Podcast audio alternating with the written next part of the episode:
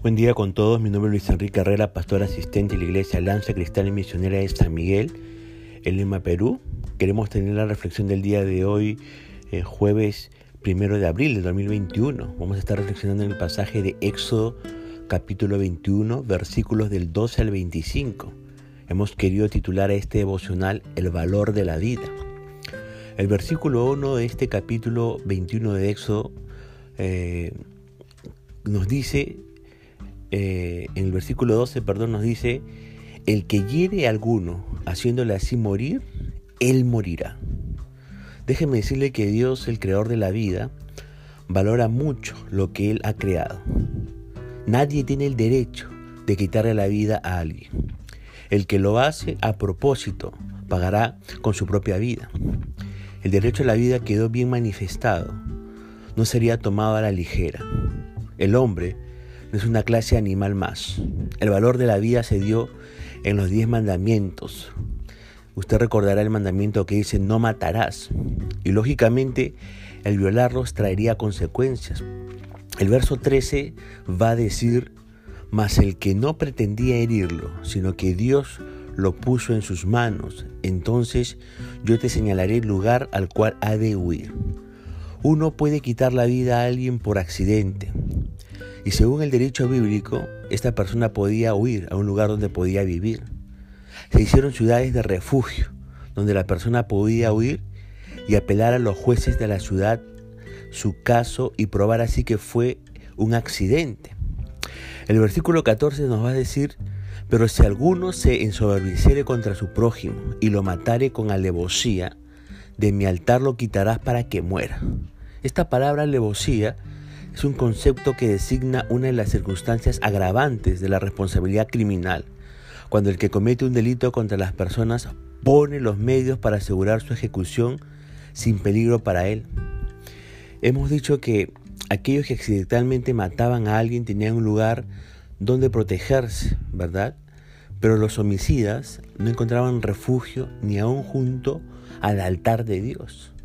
La ley dada por Dios a Moisés no hacía distinción del rico y el pobre en cuanto a su castigo, mientras que el código de Amurabi, el rey de Babilonia, mucho antes de la ley de Moisés, hacía distinción entre el rico y el pobre.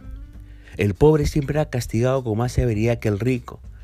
Y si era el rico el injuriado y era el pobre el que lo había agredido, el castigo era más severo para el pobre por haber injuriado a un rico. En cambio, la ley de Moisés hacía igualdad en ese respecto. Lección para nosotros. Dios no hace excepción de personas y se interesa en el bienestar social de todos. Los versículos 15 al 17 nos dicen que morirá el que hiera a sus padres. El verbo herir en estos versículos significa eh, pagar fuerte. Y es el mismo eh, verbo usado en Éxodo capítulo 2, verso 12, cuando Moisés mató al egipcio. Herir o maldecir a los padres era una cosa seria en esos días. Si el padre probaba que su hijo los estaba hiriendo o maldiciendo, lo mataban al hijo. ¿Por qué? Porque es uno de los diez mandamientos, ¿verdad? Ahora, cuando usted va a Mateo capítulo 15, versos 5 al 9, mire lo que dicen esta porción de las escrituras en el Nuevo Testamento. Pero vosotros decís, cualquiera que diga a su padre o a su madre, es mi ofrenda a Dios todo aquello con que pudiera ayudarle, ya no ha de honrar a su padre o a su madre. Así habéis invalidado el mandamiento de Dios por vuestra tradición. Hipócritas, bien profetizó de vosotros Isaías cuando dijo, este pueblo de labios me honra, mas su corazón está lejos de mí, pues en vano me honran enseñando como doctrinas mandamientos, dice, de hombres. Entonces, era una cosa seria para Dios el hecho de que uno no honrara a su padre y a su madre. Ahora el verso 16 nos dice, Asimismo el que robare una persona y la vendiere, o si fuera hallada en sus manos, morirá. Como se ve por la experiencia de José allá en Génesis 37, los mercados de esclavos se mantenían abastecidos por medio de tal práctica. En Israel se aplicaba la pena de muerte si se encontraba al raptado en la posición del raptor, o si él tenía en su posición el precio de la venta. Para uno, eh, para un acusado de secuestro, el caudal era evidencia suficiente para condenarle.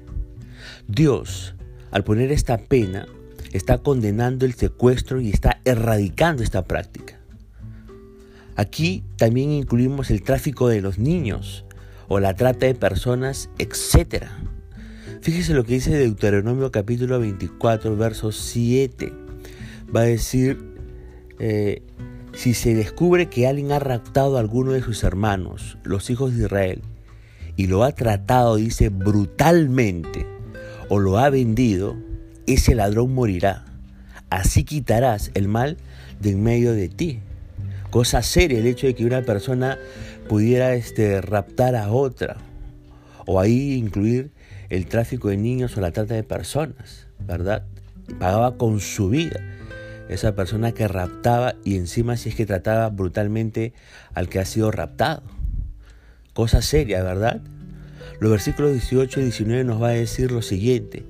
Además, si algunos riñeren y uno hiriere a su prójimo con piedra o con el puño, y éste no muriere, pero cayere en cama, si se levantare y anduviere fuera sobre su báculo, entonces será absuelto el que hirió. Solamente le satisfará por lo que estuvo sin trabajar y hará que le cure. Las leyes tocantes altercados, peleas, golpes y daños físicos son claras en la exposición. Sin embargo, se deben notar varios aspectos de la legislación. Aquí se dice que se compensaba al herido por el tiempo de inactividad y se hacía cargo de su corazón, dice el verso 19. Se calculaba el tiempo que demoraba recuperarse el herido y el salario que se debía pagar.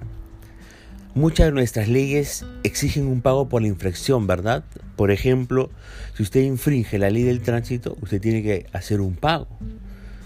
Lo mismo se hacía aquí en este caso cuando alguien este, altercaba, peleaba, golpeaba o dañaba físicamente a su prójimo. Los versos 20 y 21 van a decir, y si alguno hiriere a su siervo o a su sierva con palo y muriere bajo su mano, será castigado. Mas si sobreviviere por un día o dos, no será castigado porque es de su propiedad. La vida de un esclavo se consideraba de menor valor que la de un hombre libre. En esos tiempos, y hasta no muy poco el esclavo no era más que un simple objeto.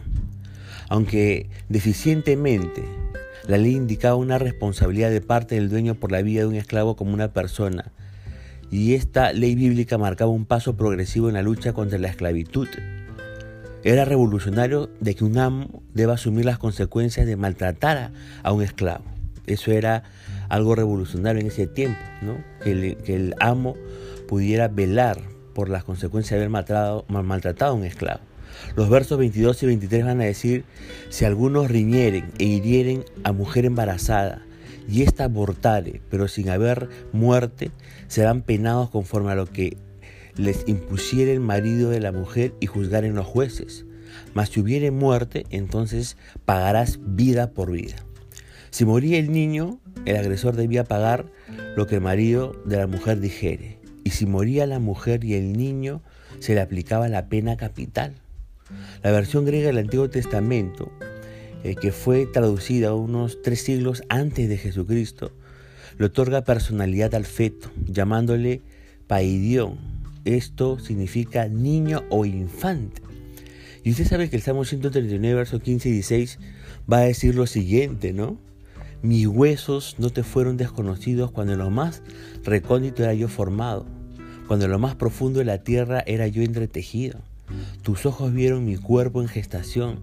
Todo estaba ya escrito en tu libro. Todos mis días se estaban diseñando, aunque no existía uno solo de ellos. Este salmo no solamente muestra la personalidad del infante en el vientre de su madre, sino que muestra el propósito de Dios hacia cada vida. Nadie debe quitarle la vida a un infante a través del aborto ni por medio del infanticidio. Lucas, perdón, este, los versículos 24 y 25 de este Éxodo 21 nos va a decir ojo por ojo, diente por diente, mano por mano, pie por pie, quemadura por quemadura, herida por herida, golpe por golpe. Aunque más tarde Jesús trascendió la ley del talión con la ley del amor allá en, en Mateo 5, 38, 39, esta fue un avance de mayor proporción en un mundo acostumbrado a la venganza de sangre. Jehová enseñaba que no se debía buscar más de lo justo por los daños recibidos.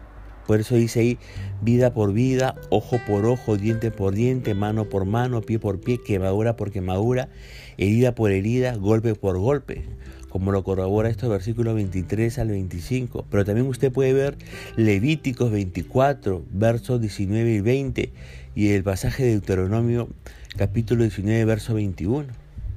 La ley aseguraba la justicia, evitaba un castigo excesivo para la persona responsable por el daño y a la vez tendía a impedir los actos injuriosos contra los terceros.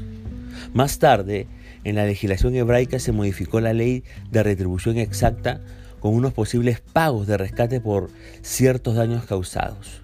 Números, por ejemplo, capítulo 35, verso 30 al 31 va a decir, cuando alguien mata a una persona, por el testimonio de testigos se dará muerte al asesino. Pero un solo testigo no bastará para que se sentencie a una persona a morir no aceptaréis rescate por la vida del asesino que está condenado a muerte. Morirá irremisiblemente, dice el texto aquí en, números. Ahora, en el Perú, creo que algunas de las leyes, en vez de acercarnos al reino de Dios, nos están alejando del reino de Dios. Algo anda mal cuando se quiere aceptar como ley la prostitución y el transvetismo. Algo anda mal cuando se quiere aceptar como ley los matrimonios homosexuales. Algo anda mal cuando se quiere aceptar como ley el aborto no punible. Con estos fallos, la ley de nuestro país está apartando las leyes del reino de Dios. Y el profeta Isaías en el capítulo 24, verso 5 declara, y la tierra fue profanada por sus moradores porque traspasaron las leyes, falsearon el derecho, quebrantaron el pacto. ¿Qué concluimos nosotros en este devocional? Concluimos diciendo, lo que dice este verso. Pero sabemos que la ley es buena si uno la usa legítimamente. Ahora yo le pregunto, ¿cuál es nuestra actitud cuando alguien nos causa un daño, ya sea físico, material o emocional? ¿Cuál es nuestra actitud? El Señor nos ha mostrado un mejor camino que es el camino del amor, como dice Mateo 5 del verso 38 al 48. La ley de Moisés era necesario para reglamentar la vida de la nación, pero la ley de Cristo se aplica a nivel personal y la tenemos también nosotros que poner por, por práctica. Así que recuerde, Dios valora la vida de cada persona, desde el embrión que se encuentra en el vientre de su madre hasta la vida del más, del más veterano que pueda existir en esta tierra. Vamos a poner punto final al devocional del día de hoy, deseando también que la gracia del Señor pueda acompañarle en estos días de Semana Santa, pueda usted reflexionar en esta, en esta obra de Dios al mandar a su Jesucristo y ya Dios mediante estaremos comunicándonos el día de mañana. Que el Señor le bendiga.